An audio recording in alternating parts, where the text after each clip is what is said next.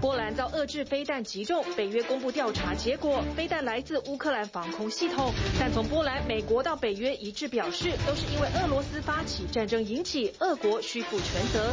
美国太空总署阿提米斯一号火箭顺利升空，重启 NASA 返回月球的第一步，特别将 NASA 吉祥物史努比玩偶一起升上月球，当作零重力指标。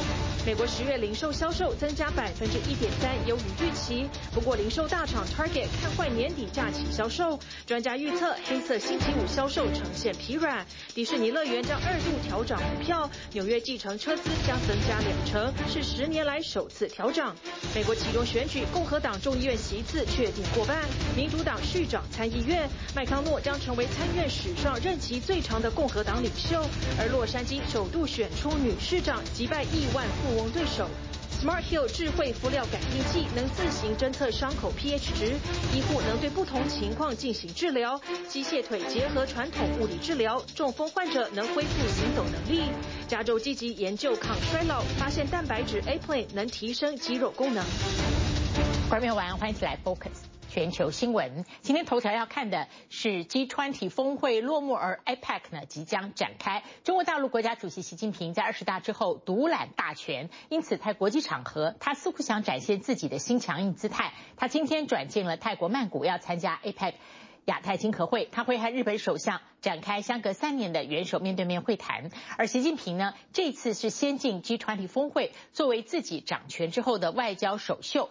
周三，他罕见的在国际媒体面前跟加拿大总理杜鲁多变脸呛虾。习近平不满杜鲁多把两个人在场边的对话内容曝光给媒体，而杜鲁多呢则表明所有的对话公开，这是自由的。这段画面随着媒体曝光，国际放送，但唯独中国大陆的媒体对于整个过程是只字未提。中共二十大后独掌大权的大陆领导人习近平选择印尼 G20 峰会作为自己权力巅峰下的首场外交舞台，连续与法国、南韩、澳洲以及新上任的意大利总理梅洛尼等九国元首展开双边会谈，更与联合国秘书长相见欢。唯独这件事情让习近平很不爽，罕见的公开变脸呛声。如果有诚心，咱们就用非常尊重的态度来进行很好的沟通，否则这个结果。让习近平不开心的就是周二与加拿大总理杜鲁多在场边展开十分钟对谈时，杜鲁多就中方干预加拿大选举以及中方被指控在加国境内进行间谍活动等，表达严重关切。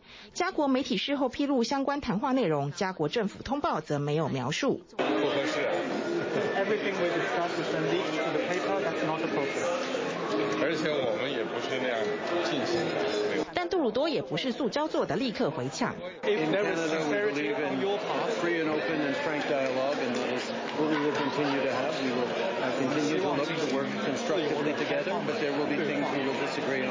话还没说完，习近平就打断他。创造条件，创造条件。然后挤出一个笑容，主动向杜鲁多握手后分开。整个过程被加国媒体拍下并且曝光，大陆媒体对这个插曲则只字不提。外媒直指习近平明知道在国际场域的一举一动都无所遁形，仍然坚持在拜习会营造出友好气氛之后，对美国的盟友强硬表态，背后恐有深意。And so he is showing that strength in this face-to-face diplomacy, and it's really rare look. It's something that we don't normally get to see. But in terms of like showcasing just how he has this new swagger about him. 实际上，中加两国关系。从二零一八年华为孟晚舟事件之后就直线下降。这一次两个人虽然开展了三年多来首次元首对话，但明显互动不佳，两国关系的融冰恐怕也有长路要走。而抛开与加拿大的不快，开始。习近平周三与印尼总统佐科威视察中资承建的雅万高铁试运行，但是试运行路线只有二十公里。至于总长一百四十二公里，连接印尼首都雅加达和旅游名城万隆的雅万高铁全线，目前建造进度只有八成。印尼当局希望明年中能够通车。这些都是实实在在的成就，不仅造福了两国人民，这还在地区和全球层面产生积极影响。中日互为近邻，这是两国领导人首次正式会晤，具有重要意义。双方届时将就中日关系和共同关心的国际地区问题交换意见。习近平周四转赴泰国曼谷参加 APEC 峰会，并且在峰会前夕与日本首相岸田文雄展开相隔三年后的首次中日元首面对面会谈。外界预估，包括台海、东海等中方的敏感议题，将是会场上两国元首交锋的重点。至于让习近平不愉快的场景，恐怕也还会在 APEC 峰会持续上演。在峰会开始之前，已经有支持香港民主人士聚集在曼谷街头示威。泰国当局为了确保会议安全，不但在十八、十九两天会议期间禁飞无人机，也禁止民众在会场周围游行示威。当局还出动三点五万名警力加强驻守与巡查，并且严格管制车辆通行，部分捷运站暂时关闭。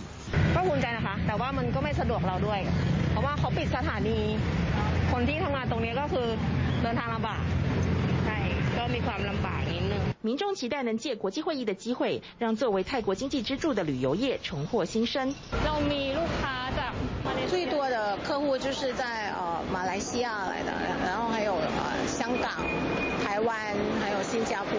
我们现在的客户呢，有一的客户都是啊、他的愿望信息全部都是实现了。而过去三年因为疫情封关而催生出的待客祈福直播拜佛业者，也期待疫情过后能有更多各国游客来参拜四面佛，扩展商机。TVBS 新闻综合报道。来看这周的一个大新闻，就是是波兰吃了俄罗斯制的飞弹。这是波兰跟乌克兰边境的村落，礼拜二遭到坠落的飞弹击中，两个农民丧生，最后证实是乌克兰发射的防空飞弹酿祸。北约和波兰都出面澄清，说这不是乌克兰的错，追根究底还是因为俄罗斯发动战争。不过泽伦斯基却不承认是乌克兰军队误射，也引来北约外交人员批评，认为谎言会折损国际社会对乌克兰的总体信任。波兰与乌克兰边境的小农村周二遭坠落的飞弹击中，造成两位农民死亡。北约高度警戒，担心是俄罗斯对北约国发动攻击。不过，经过两天的调查，发现炮弹残骸属于苏联时期 S 三百型飞弹。目前乌俄两军都在使用，不过最后证实是乌克兰所发射的防空飞弹。And we have no indication that Russia is preparing. Offensive military actions against NATO. Our preliminary analysis suggests that the incident was likely caused by a Ukrainian air defense missile fired to defend Ukrainian territory 北约强调，这起事件追根究底还是要怪俄罗斯。波兰总统也出面澄清，这是起意外，也表示不会责怪乌克兰的不幸之过。It was probably an accident. Russia attacked Ukraine, and Ukraine air defenses shot quite a few Russian missiles to neutralize the attack. There is a high chance that maybe one of the missiles just fell on our territory. 爆炸发生后，乌克兰总统泽伦斯基立刻把矛头指向俄罗斯。即使北约和乌克兰已经证实飞弹并非俄罗斯所发射，泽伦斯基仍然坚持己见，否认乌国误射。 I don't even doubt that report that I have received, that Zaluzhny received from the Air Defense Command. I don't doubt that it wasn't our missile. I don't have a reason to doubt them. I, I'm going through this war with them. 泽伦斯基的言论遭到北约外交人员批评，认为谎言会动摇外界对乌克兰的信任。在印尼参加 G20 的美国总统拜登，在意外发生后立刻召开北约领袖紧急会议。 会后他清楚表明，飞弹不是从俄罗斯境内发射。克里姆林宫罕见地称赞拜登处事谨慎专业。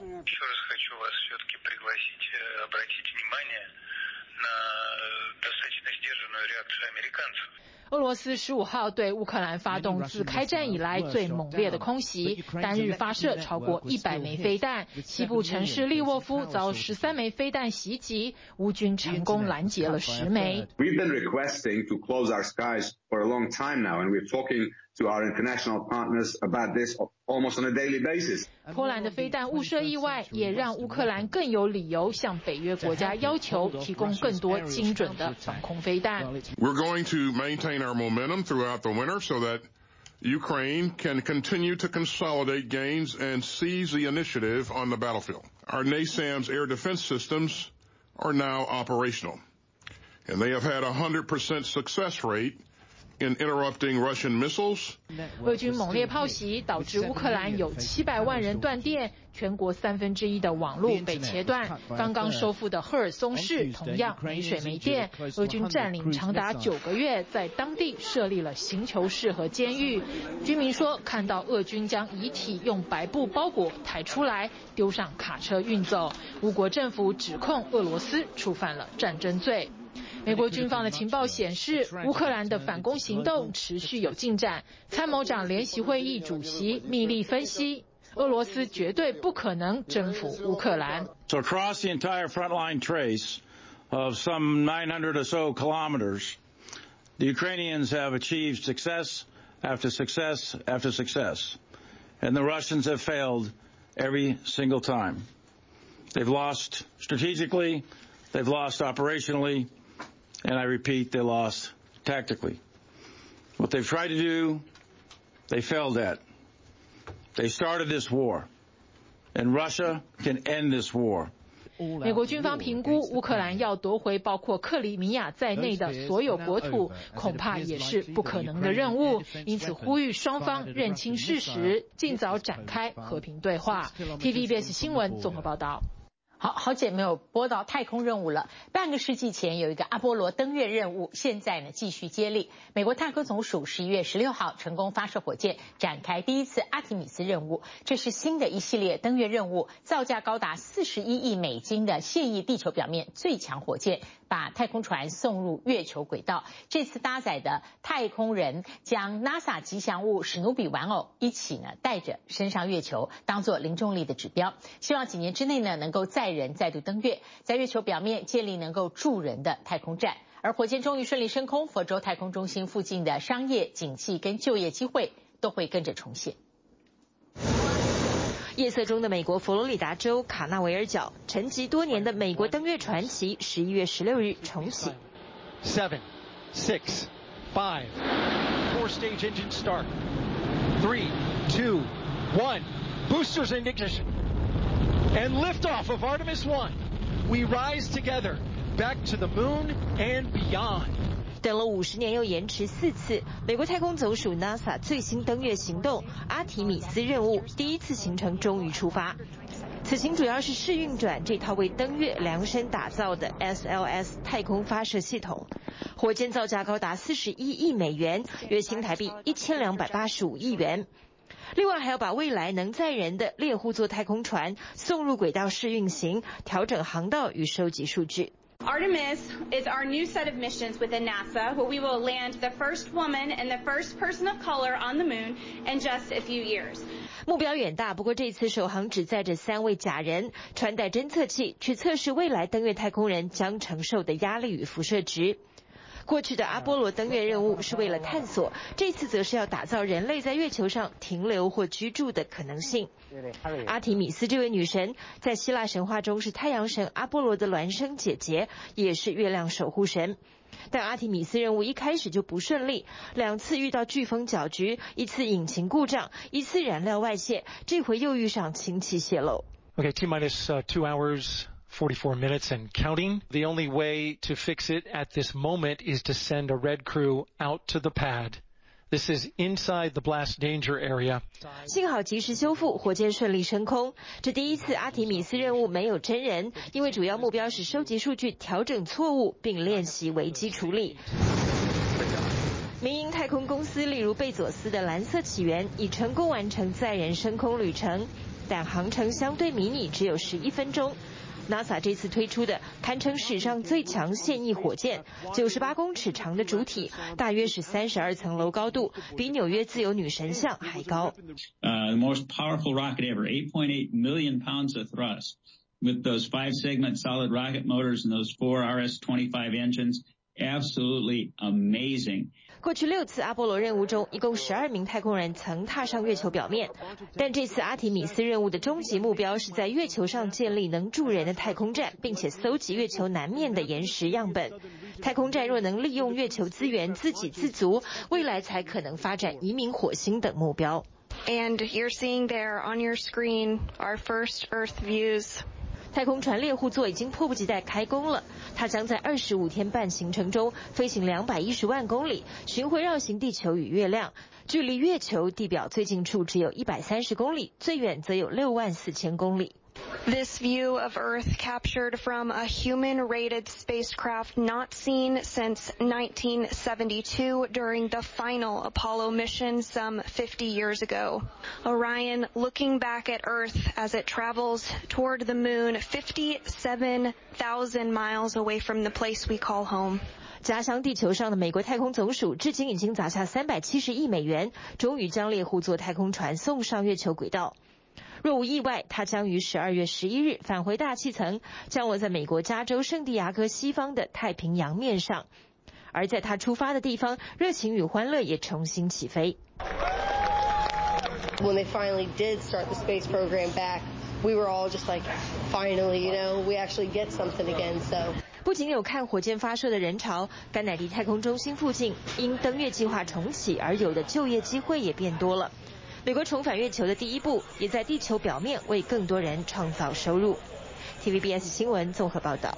美国的期中选举胜负终于皆分晓了，现在来看看结果。共和党席次确定在众院过半，因此取得众议院的主导权。而总统拜登的民主党保住了参议院的控制权。这次拜登在任内第一次期中选举可以说是大胜，因为众议院丢掉的席次在十席以内，远低于前任的 Trump 还有奥巴马总统。另外，他参院呢还可能再多一席，州长也多了两个民主党籍的州长。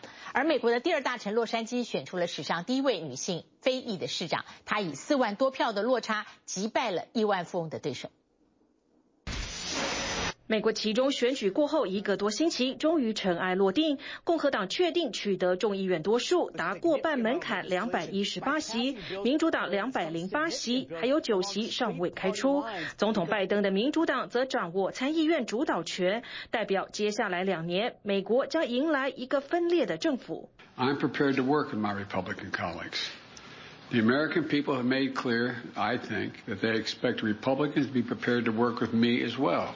尽管共和党预期的红潮没有上岸，但掌控单一众议院已有权控制拜登议程，同时对拜登官员和儿子展开可能具政治破坏力的调查。虽然众议院对外交政策影响有限，但未来外交委员会主席已经放话，他的首要议程就是与崛起的中国竞争，包括监控高科技出口。军事委员会也将强化国防工业供应链，以提供台湾军事装备。不过，对乌克兰援助，准众议院议长麦卡锡已表明不会开空白支票。Look, I'm not going anywhere. Carl. 未能助党抢下参议院多数的共和党领袖麦康诺，十五年来首次遭遇挑战。最终，八十岁的麦康诺以三十七比十胜出，将成为参院史上在任最久的政党领袖。Thank you. 而美国第二大城洛杉矶则选出史上第一位女性、第二位非裔市长，来解决失控的游民危机和攀升的犯罪率。六十九岁现任加州民主党众议员巴斯击败前共和党籍的亿万地产商卡鲁索。卡鲁索据报竞选狂撒超过一亿美元的个人资金，巴斯则获民主党当权派和工会支持。前总统奥巴马为他背书，他也曾是拜登副总统候选名单之一。The way we are going to solve our problems in LA is to make sure that all levels of government are aligned. 尽管选前外界看衰拜登和民主党，但这回可能是自1934年历任总统第一场期中选举表现最好的一次。截至目前为止，拜登众议院席次掉了八席，相对前任川普四十席、奥巴马六十三席，可谓表现强劲。参议院席次没掉，十二月甚至可能再赢乔治亚州一席，州长还多了两位民主党人。就数据而言，拜登的民主党打了漂亮的一仗。让拜登未来竞选连任更有底气。过去争连任的总统，百分之九十六获党提名，百分之六十二赢得第二任。My judgment of running when I announce, if I announce, my intention is that I run again. But I'm a great respecter of fate, and this is ultimately a family decision. 其中选后暗示有想要选但还没最终决定的拜登，再过三天就是他的八十大寿。一旦真要竞选连任且选上，等他卸任时已高龄八十六岁，远远超过传统退休年龄六十五岁，让美国人不禁要问：到底几岁算老？I'm 80. I'm pretty sharp myself, but I don't think I could run the U.S. He doesn't appear confused at all to me, as I've read. He seems fine, alert. Astute. The age isn't the problem, it's just the mental astuteness that you have. 不止拜登，前一天宣布第三度参选美国总统的川普，如果二零二四年当选，卸任时也高龄八十二。根据路透社民调，百分之六十八的美国人认为拜登两年后恐无法胜任挑战，川普则是百分之四十九。另外百分之八十六的人认为总统年龄应在七十五岁以下。You know, I honestly believe we're going to have better choices. 六十三岁前川普副手潘斯近来也动作频频，接受各家媒体访问试水温。被问到川普是否该再次成为总统，他说这要由美国人民决定，但直言未来会有更好的选择。体育新闻综合报道。北韩又射弹了。今天早上呢，他朝东部海域发射一枚短程弹道飞弹。在射弹之前，北韩外相透过官媒说，因为不满韩美日加强协防合作，扬言要采取更猛烈的军事行动。而南韩时隔四年参与了联合国北韩人权的决议案，北韩代表在会中开呛，酸南韩政府炒作人权议题，完全是转移焦点，淡化梨泰院事故引起的挞伐声浪。而梨泰院事故的涉事官员接连出面道歉，声泪俱下。但是罹难者名单突然外流，也兴起了新一波的论战。北韩又发起武力示威，十七号早上朝东部海域发射型号不明的导弹。南韩联合参谋本部分析推测，这是一枚短程弹道飞弹。이미사일은비행거리약240 km，고도 약47 km。 속도 약 마하 4로 탐지됐습니다. 함경북도 앞바다 무인도 알섬을 표적으로 한 것으로 전해집니다.这是时隔八天，北韩再度挑衅，韩美随即召开紧急会议，并投入导弹拦截演习，展现联合防卫态势。这个月初，北韩曾经一连发射多达三十五枚导弹，平壤当局定调为是反制韩美军演的军事作战。而这一回，南韩观测认为，可能是冲着韩美日三边会谈而来。 北韩外相崔善姬十七号早上在北韩射弹前不久，曾经透过朝中社发表谈话，警告美国越是向盟国提供威慑力，在半岛进行军事挑衅，北韩的武力应对也会越来越猛烈。제재라든지압박이라든지혹은확장억제그자체로바로북한을비핵화할수있는게아니라북한을비핵화의테이블로끌고나올수있는수단들이다이렇게생각을합니다 尽管北韩核武走向高度化发展，韩美依旧没有放弃实现半岛无核化的目标，要求在南韩境内重新部署战略核武的声音高涨。南韩统一部长没有把话说死。남북관계의상황이계속해서안좋아지고긴장이계속해서조성이돼서국민여론이광해핵무장을해야된다라는식으로흘러가게될경우에언제까지나무시할수는없을겁니다 全宁师认为，从北韩近期的挑衅频率和强度来看，半岛紧张局势恐怕还得持续一段时间。至于原先预测十一月初会进行的第七次核试验，可能因为中共举行二十大会议暂缓，但明年三月的两会登场之前，仍需要持续关注。The DPRK continued its missile provocations even while the international community was offering condolences to the victims of the tragedy. 联合国第三委员会连续第十八年通过北韩人权决议案，南韩时隔四年也出现在了共同提案国的名单当中。决议案以全场一致同意获得通过，十二月份将提交联合国大会表决。北韩代表金星不满成为众矢之的，直接开枪。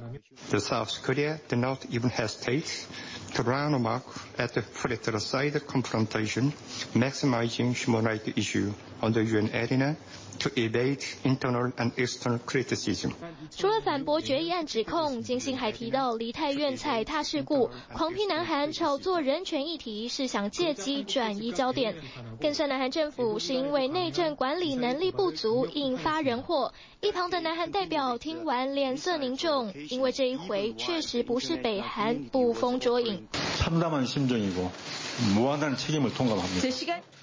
돌아가신분들과유족분들그리고국민들께정말죄송합니다龙山警察署长李林宰和首尔一二状况管理室当值警官刘美珍被指控在梨泰院事故当晚怠忽职守，双双遭到南韩特搜部以涉嫌公务过失致死伤罪立案调查。两人十六号接受国会质询，忍不住声泪俱下。只是在真相还没厘清之前，罹难者名单却意外遭外泄，引发新一波论战。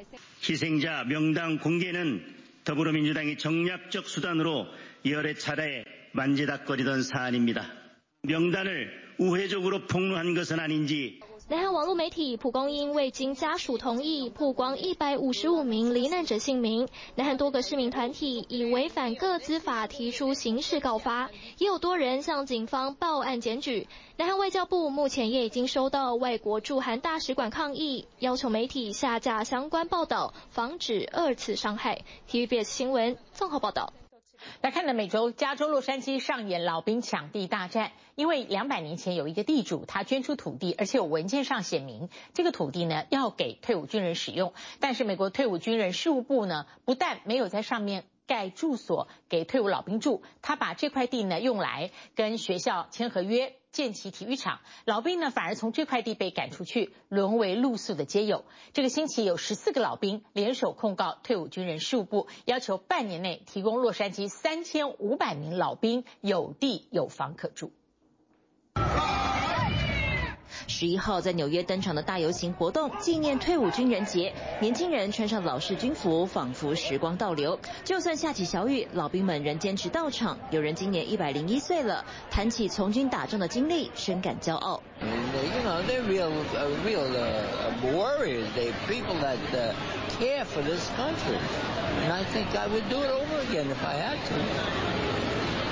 美国副总统贺锦丽在华府为无名烈士献上花圈，总统拜登高喊国家亏欠了退伍军人。Our veterans are the very spine of America.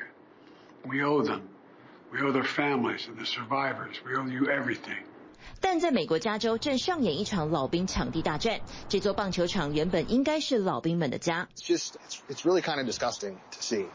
这块土地大约是两百多年前当地一名地主所捐出，文件上清楚载明，希望土地能供退伍军人使用。It wasn't given to anybody but veterans for a home. But with Vietnam, the VA decided no more.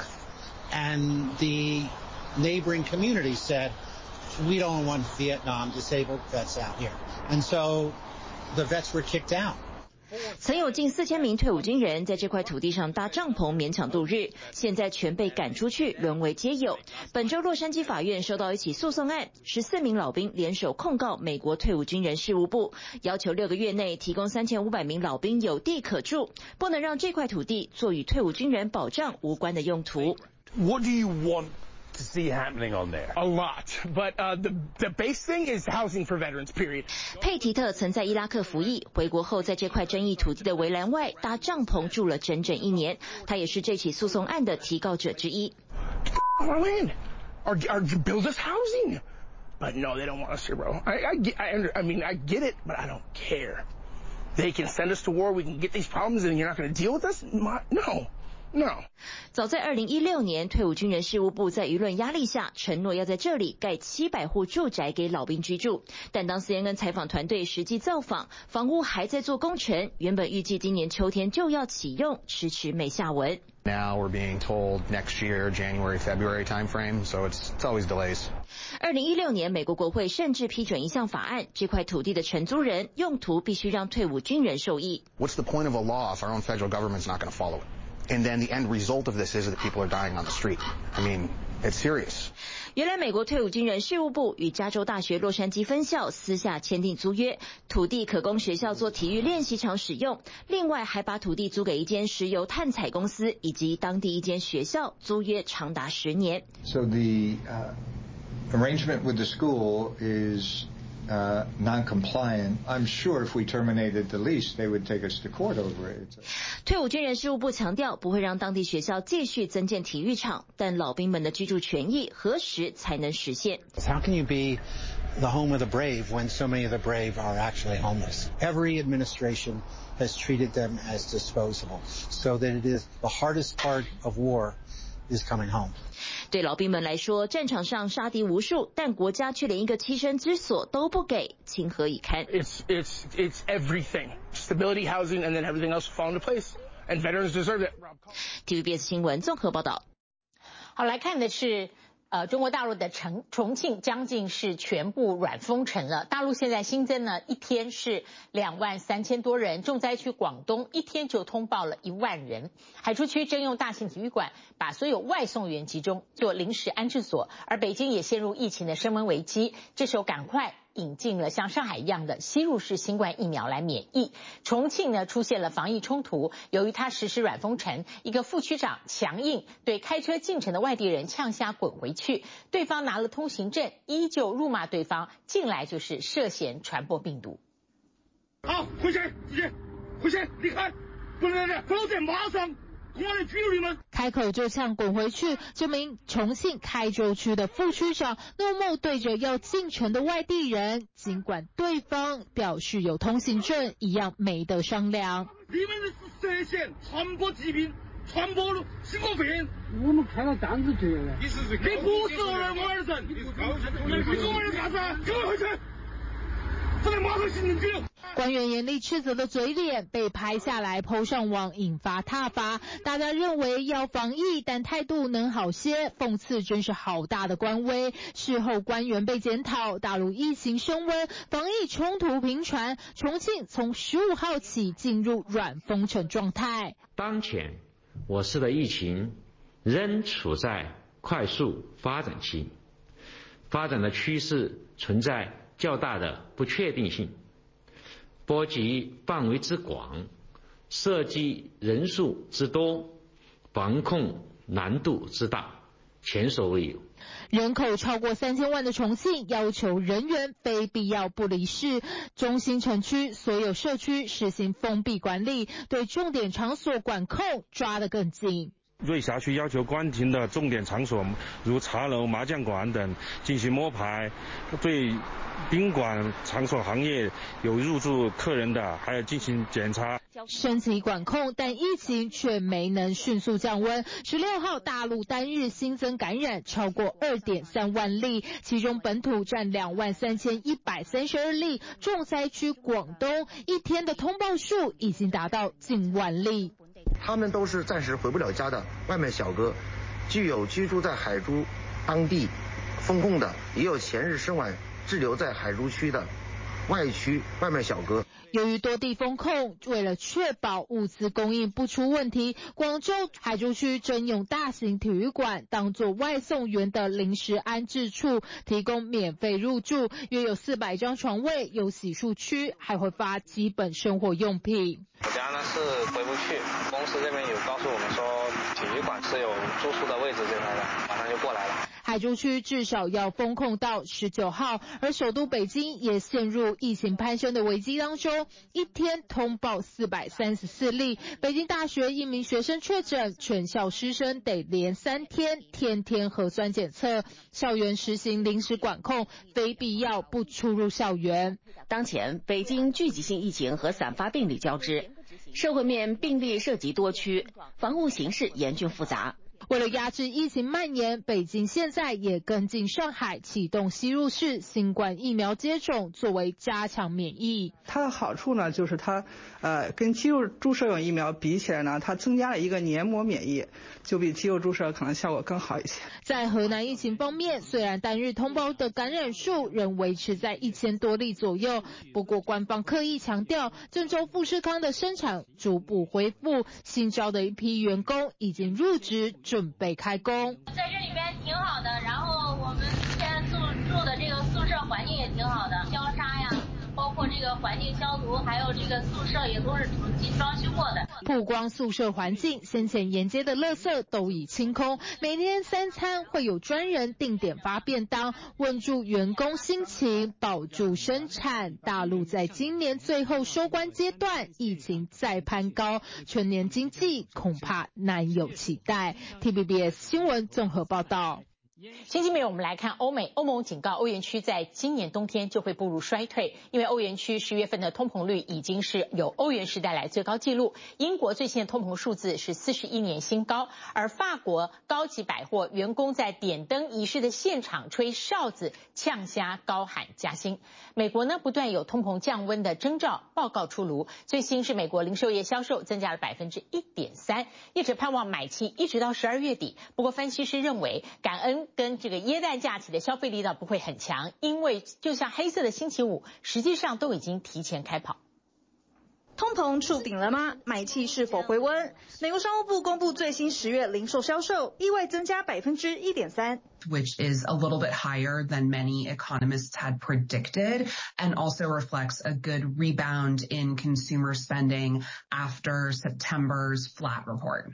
买气的强劲复苏，加上种种通膨降温征兆，让外界满心期待，能够化解可能会在明年衰退的命运，并支撑今年第四季的成长动力。We know that shoppers are prioritizing holiday food celebrations and gifting over things like travel. So from a retail point of view, it should still be a strong holiday season. 对此，零售龙头沃尔玛有感，但主要是因为高收入的民众也跑来采买平价的热狗、花生酱等日常所需。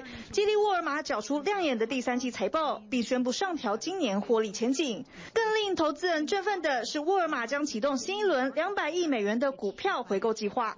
I do believe that inflation has peaked already. We should continue to see declines in inflation based on morning consults indicators over the next few months. 不过，分析师认为，年底购物季的助攻力道可能不大。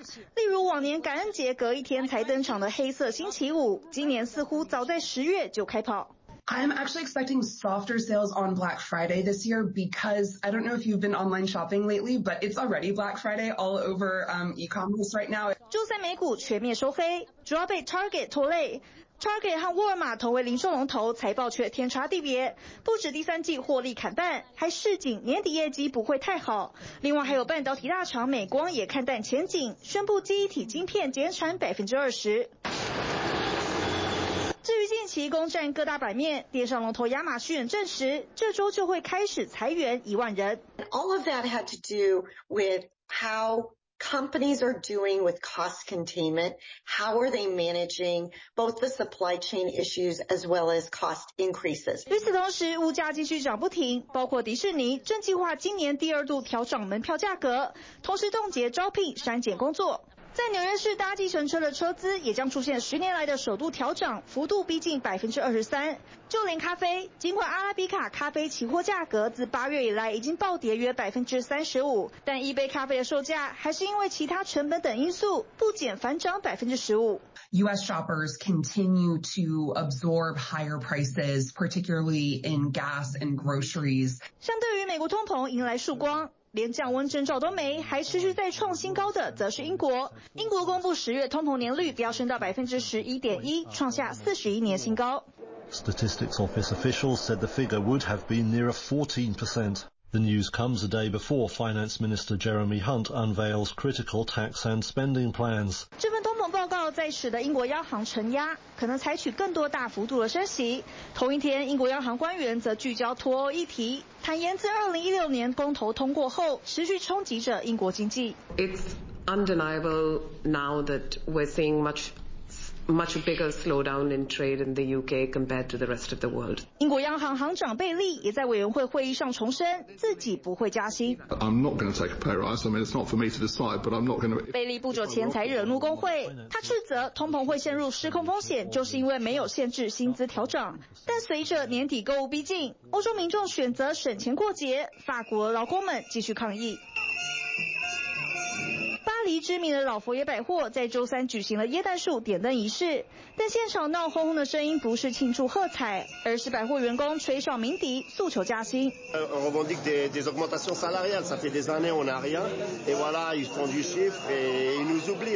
就连整个欧元区目前百分之十点七的通膨率也处在欧元时代的新高，高通膨还要多久，成为欧洲民众心中最大的问号。TVB 新闻综合报道。来看智慧的医疗，美国加州积极研究抗衰老，有一种小分子的蛋白质可以促进肌肉再生还有修复。另外呢，三个学生发明了一个智慧敷料，他们监测慢性伤口的 pH 值，因此伤口呢就不用频繁换药，就会降低感染风险。而西班牙呢，现在用穿戴装置来体验老者，训练未来长照的人力更体贴。报道一开始是帮助中风患者能够再次行走的新科技。医疗科技越来越进步，英国发明机械腿帮中风患者恢复行走能力。Before we had a gentleman come in who was in his wheelchair, he would be able to stand maybe with one other person next to him, but not very confident at all in terms of taking steps.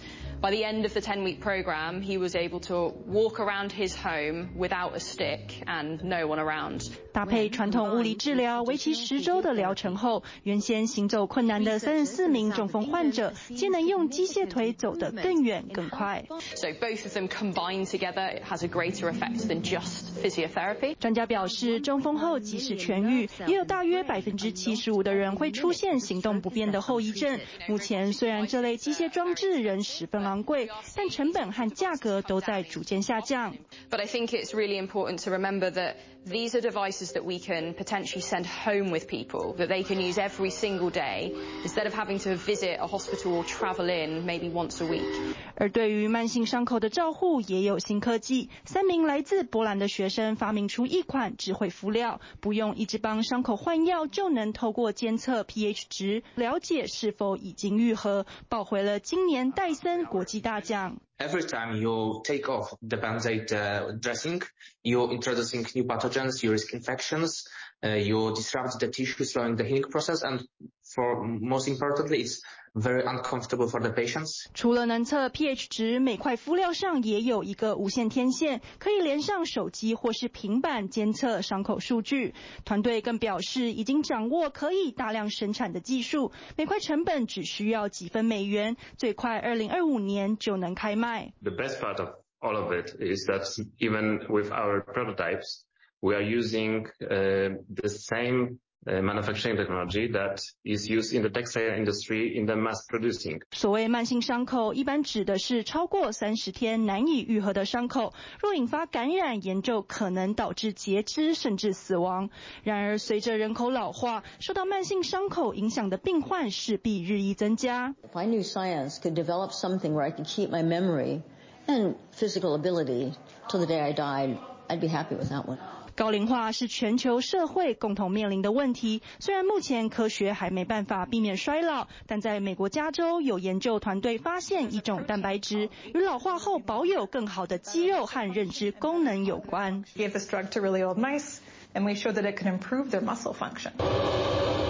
目前这款药物正在进行临床试验，若是能够转换成有效的治疗方法，将能大幅提升老化后的生活品质，避免昂贵的医疗负担。What we're really addressing here is the gap between lifespan and health span. So lifespan is how long you live, health span is how long you're healthy.